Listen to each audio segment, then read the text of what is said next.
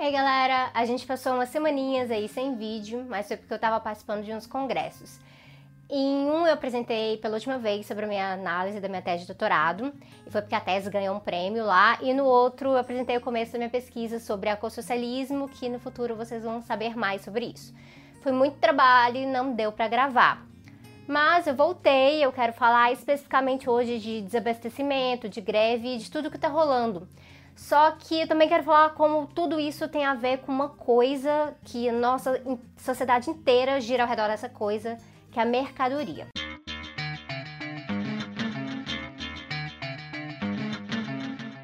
Frequentemente, quando a gente analisa a sociedade do ponto de vista marxista, inclusive da sociologia marxista, a gente fala muito do capital, do acúmulo de capital, da burguesia, a gente fala da luta de classes, etc. Sendo que o que está no meio disso tudo é a mercadoria, e não é por acaso que o Marx abre o Capital volume 1 com um capítulo sobre a mercadoria, e também não é por acaso que muita gente considera esse capítulo o mais difícil do livro todo.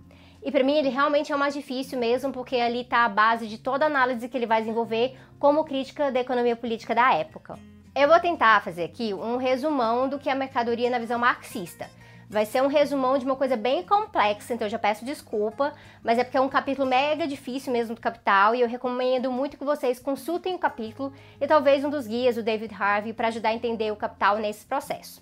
Bom, a mercadoria é algo que possui valor de uso e valor de troca. Valor de uso é a utilidade daquela coisa e esse valor de uso só é realizado durante o consumo daquela coisa, do uso daquela coisa. É bem simples de ver como um pente tem um valor de uso diferente de um celular. Mas sobre o capitalismo também tem um valor de troca. Se a gente estivesse num sistema apenas de trocas entre as pessoas, alguém ia poder falar que ah, um celular vale, sei lá, uns 800 pentes. Mas a gente não opera assim porque a mercadoria tem um valor de troca que é mediado no capitalismo através do dinheiro. E se algo não tem valor de troca, também essa coisa não é uma mercadoria para o Marx. Só que o Marx vai explicar que esse valor de troca não é tão simples assim quanto o valor de uso. O valor de troca no capitalismo vai variar de acordo com o contexto de tempo e de lugar. Se você está em um lugar em que o trabalhador produz mais pentes por hora, com maior produtividade, essa relação de valor de troca depois entre o pente e o celular vai ser diferente. Se você pode produzir mais pentes por hora, o custo de cada pente relativo à força de trabalho empregada ali vai cair.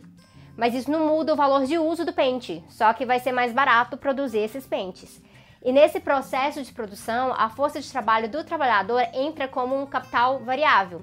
E o maquinário, o aluguel do terreno, essas coisas assim vão entrar como um capital fixo.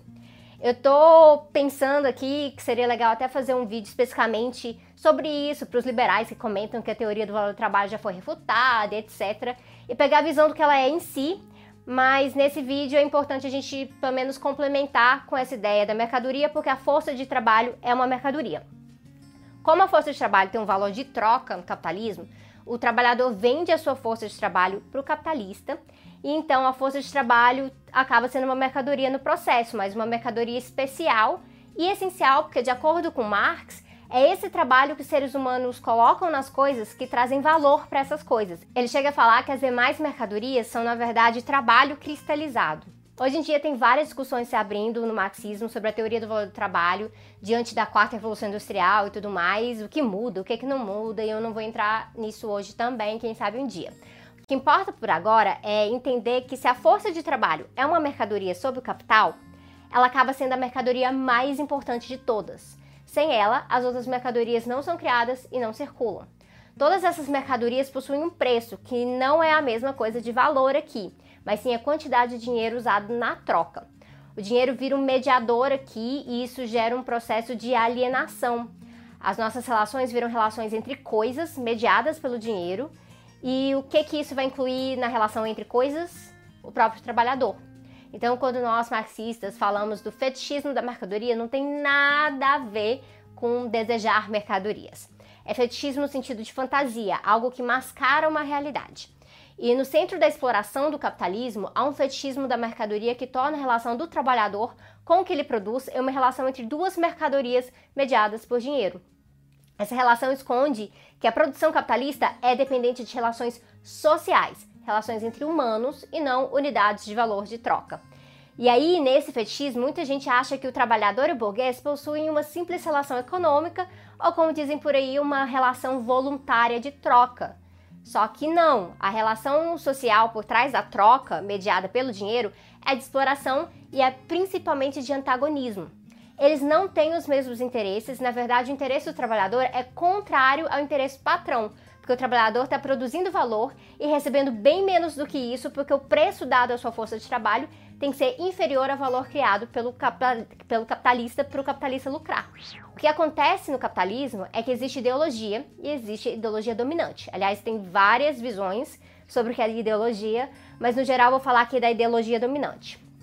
Por conta dela, pode acontecer da consciência teórica do trabalhador ficar alinhada com a visão dominante de como a economia deve funcionar. Nesse momento, pode até parecer que o trabalhador e o patrão têm os mesmos interesses, e eles podem até ter os interesses imediatos iguais mesmo, mas os interesses de classe são distintos. Acontece que a ideologia dominante esconde isso de várias formas, como quando umas empresas ficam chamando os trabalhadores de colaboradores, mas não há colaboração nenhuma na hora de dividir o lucro. E essa visão toda produz consentimento, e aí você vê uma situação em que uma classe explora a outra, mas a classe explorada consente de alguma forma com essa exploração, mesmo sabendo que a alternativa geralmente é o desemprego, a fome, a pobreza, ou seja, o sistema está produzindo consentimento, mas também garante essa exploração na base da força, da ameaça da pobreza. Ainda vai entrar aqui também o consentimento das pessoas como consumidoras, que vem no capitalismo algo maravilhoso, porque elas estão aparentemente satisfeitas em sua posição numa relação entre coisas, aquilo que você pode comprar. Por isso, a gente simplifica de vez em quando que sobre o capital, como a gente se relaciona como coisas, o ter fica mais importante que o ser. Mas o que que tudo isso tem a ver com a greve, né? Porque até agora parece que eu estou só fazendo um resumão da visão de Marx sobre a mercadoria. Bom, a questão é que sem o trabalho humano não tem outras mercadorias na sociedade. Até na produção superautomatizada tem trabalho humano na produção das máquinas e computadores. Está mudando muito, a tendência é gerar muito desemprego, mas no momento atual, especialmente porque a gente vive sim numa sociedade industrial, não importa o que uns sociólogos franceses saíram repetindo por aí de sociedade pós-industrial, quando o trabalhador para, a produção para. As mercadorias param e isso afeta toda a nossa vida, cada aspectozinho da nossa vida. Ainda mais quando a mercadoria em questão é daquela essencial para a produção e circulação de outras mercadorias, tanto bens quanto serviços. No caso atual no Brasil, a gente vive num país em que a maioria das mercadorias são transportadas por caminhões e caminhoneiros.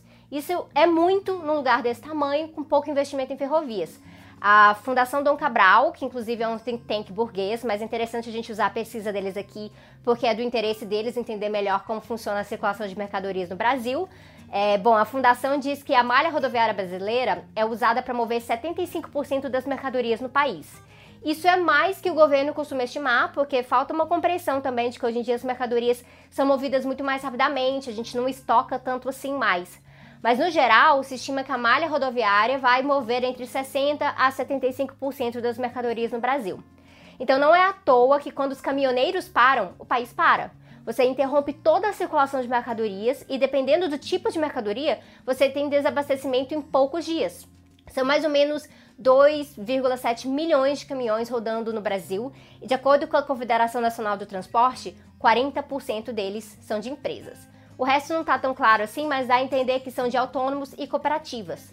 Isso significa que tanto uma greve quanto um lockout podem impactar a circulação de mercadorias no Brasil, mas uma greve muito mais. Quando os grevistas pedem certas coisas, como a redução do preço do diesel, é um interesse dos autônomos que coincide com o interesse das transportadoras, sim, isso é fato.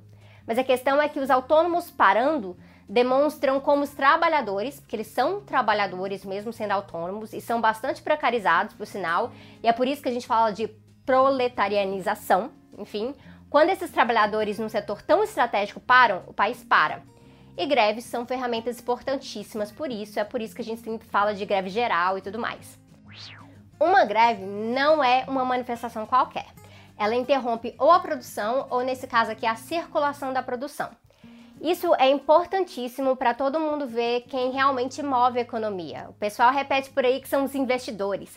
Mas se o trabalhador para, tudo que o investidor investiu para também, a ponto de apodrecer e tudo mais. Não tem produção no Brasil que avance e faça o Brasil crescer sem a força de trabalho das pessoas, sem essa mercadoria especial para o capital. Pensa bem, olha o tanto que a força de trabalho é a mercadoria mais importante. A gente vive numa sociedade dependente de combustíveis fósseis, infelizmente, e eles são uma mercadoria essencial nesse sentido. Mas sem o trabalho de quem faz essa mercadoria circular, o país para e fica todo mundo o dia inteiro na fila do posto.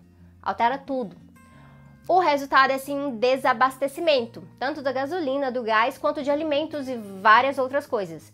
É o que faz essas greves no setor de transporte tão importantes e é por isso que a esquerda tem o dever de organizar essa galera. O complicado é que a esquerda atual, falando assim no geral aqui, tem um mal muito grande que é de priorizar organizar trabalhador que já tem uma afinidade com a esquerda.